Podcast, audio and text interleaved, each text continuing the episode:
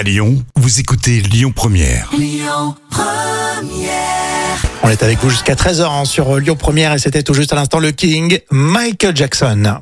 Alors là, c'est la folle histoire, c'est raconté euh, par Jam comme tous les jours. On vous parle d'une championne d'une collection très très particulière. Hein. Ah oui, depuis plus de 10 ans, Agathe collectionne un élément alors qui est pas très esthétique pour nous dans un premier temps. Alors elle en a fait des tableaux, des sapins et même une robe de princesse. Alors c'est une passion complètement décalée qu'elle assume et elle n'a pas hésité d'ailleurs à le partager. Agathe, elle collectionne des rouleaux de papier toilette vide.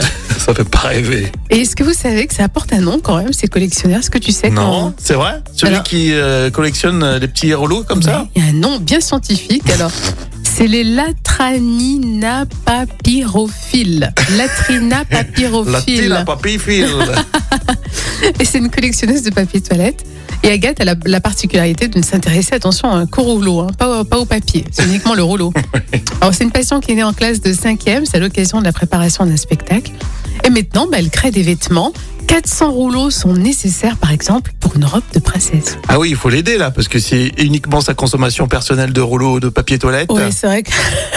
Bah, L'hiver, elle en a un peu plus que l'été, peut-être, si elle a la gastro. Ouais.